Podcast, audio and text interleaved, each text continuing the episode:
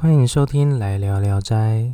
在这边，你可以听到如同《聊斋志异》内的故事。或许听完不见得会多有感触，但也说不定可以觉得别有兴致。今天要跟你分享的故事是陆判的故事，而本集也是这篇故事的下集内容。如果您还没有听过陆判故事的上集，那我强烈建议您先听上集的内容，再听本集的内容。否则，您应该会像是都还没有看过漫威作品，就直接看复仇者联盟一样，可能会有一点不清楚故事的内容喽。那闲话就不多说，我们赶紧来聊聊斋吧。陆判下集。在前述的这些事情发生之前，一位姓吴的官员，我们就称呼其为吴世玉好了。他有个女儿，相当的漂亮，可是未正式出嫁前，就已经先死了两个已谈好媒妁之言的丈夫，所以到了十九岁，都还没有再安排婚嫁。某年的正月十五，也就是上元节的时候，吴世玉的女儿到某座十王殿游玩参拜。当时的游人熙熙攘攘，很是杂乱。但其中有一位无赖悄悄地看上了舞女，被她的美色给深深地迷住，于是便暗访邻里，趁着夜色，搭着梯子。爬进了吴家，在寝室的门上打洞进去，先是在床榻底下杀死了一名婢女，接着上了床铺，逼迫这个舞女和他交好。舞女一边奋力抵抗、不从地，一边大声地呼喊救命。这个贼人此时怒不可遏，竟然也把舞女给杀了。吴夫人略微听到吵闹声，就叫身边的婢女前往探视。而这个婢女见到这个舞女沉尸血泊当中，惊恐万状，放声地呼救。吴家他们全家人们都立即起来一探究竟。他们稍微的整顿了现场之后，把舞女的尸体暂时安放在厅堂上。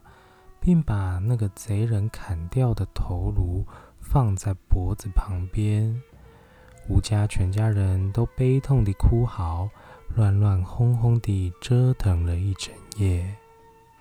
但等到天亮时分，掀开睁眼舞女的尸体那个被子一看，却发现尸身是还在，而脑袋却不翼而飞了。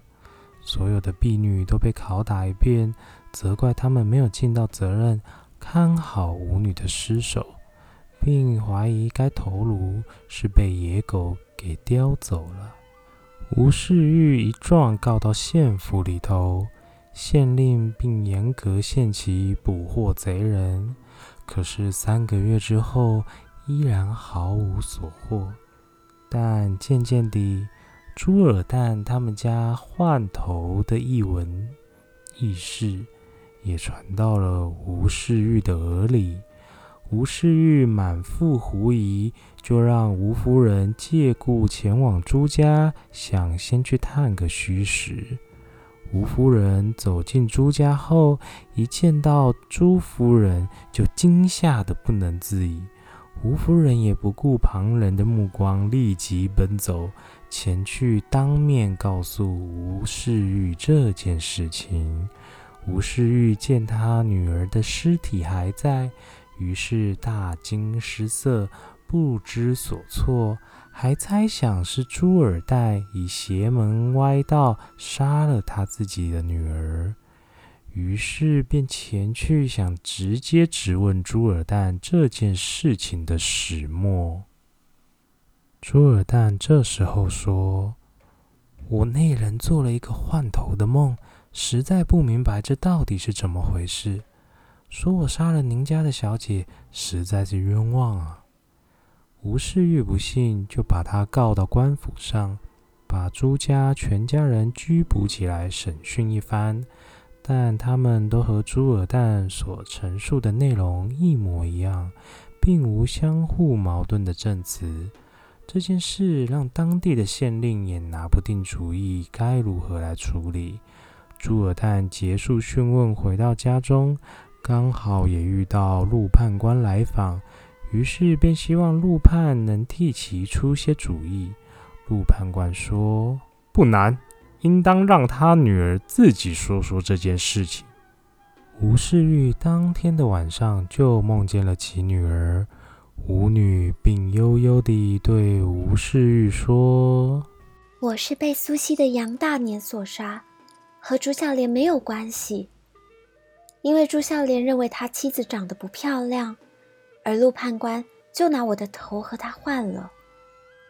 这样一来，我身体死了，而脑袋还活着，请不要和他结仇。吴世玉醒来后，和吴夫人说起这个梦，没想到吴夫人也说其竟做了一个完全相同的梦。于是他们就和县令说了这件事情。县令立即吩咐底下的捕快前去查问，果然在苏溪有个杨大年，而这个杨大年被逮捕拷打一番之后，才终于服罪。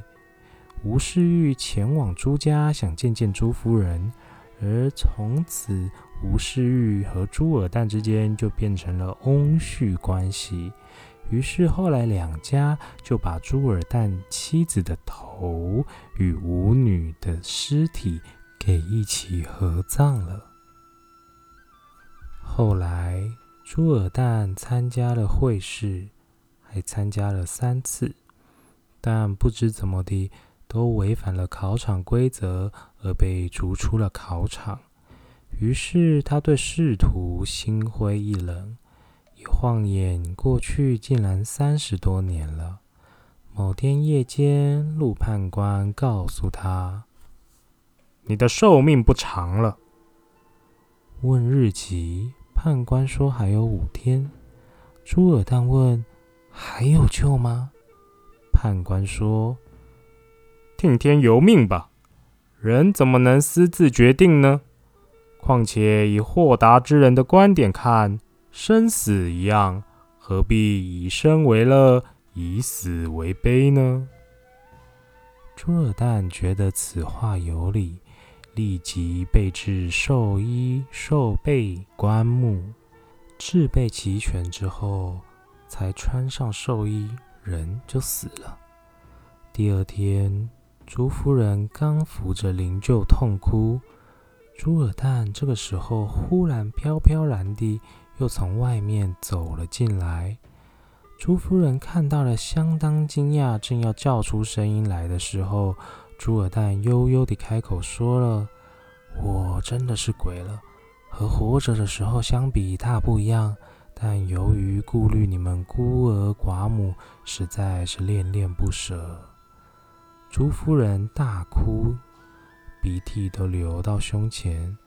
朱尔旦款款情深地加以宽慰。这时候，朱夫人说：“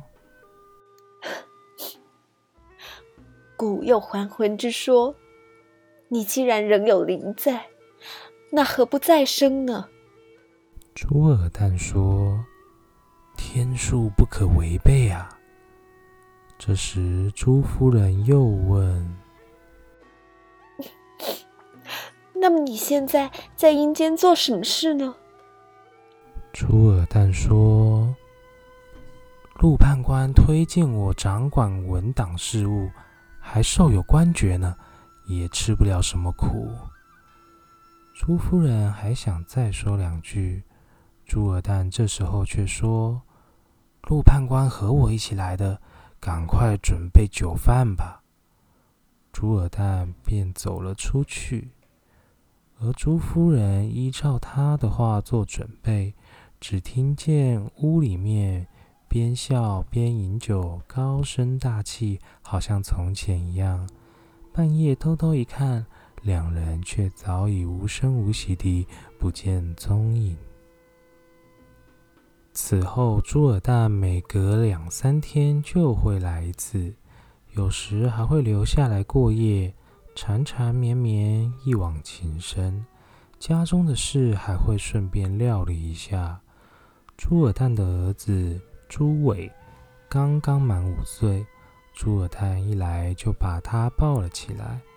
到朱伟七八岁的时候，朱尔旦一来就在灯下教儿子读书。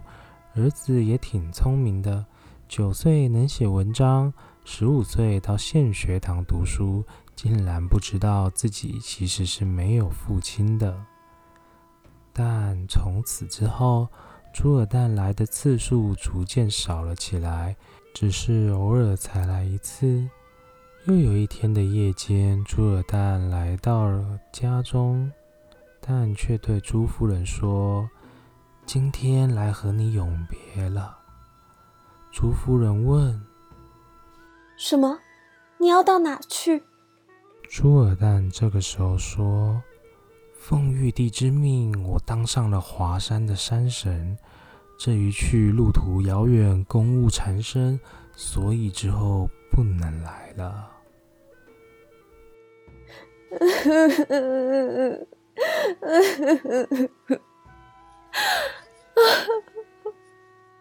母子俩这个时候扶着朱尔旦大哭了起来。朱尔旦说：“别这样，儿子已经成人了，家里的情况还说得过去，哪有这个一百年不离散的鸾凤呢？”他看着儿子，并跟儿子说道：“好好做人。”不要把你爹我的事业荒废掉，我们十年后再相见吧。说完，朱尔旦就径自地出门而去，从此不再回到朱宅了。后来，朱伟在二十五岁的时候考取了进士，官职是行人，奉命祭祀西岳华山。途经华阴县时，前方忽然出现车队人马，冲撞了仪仗队。他感到十分惊讶，但仔细一看，车里的人原来是他的父亲。朱伟从车上下来，停在路边。可是对方的车队快速前行，连头也不回。走过几步，朱尔旦才回头看看。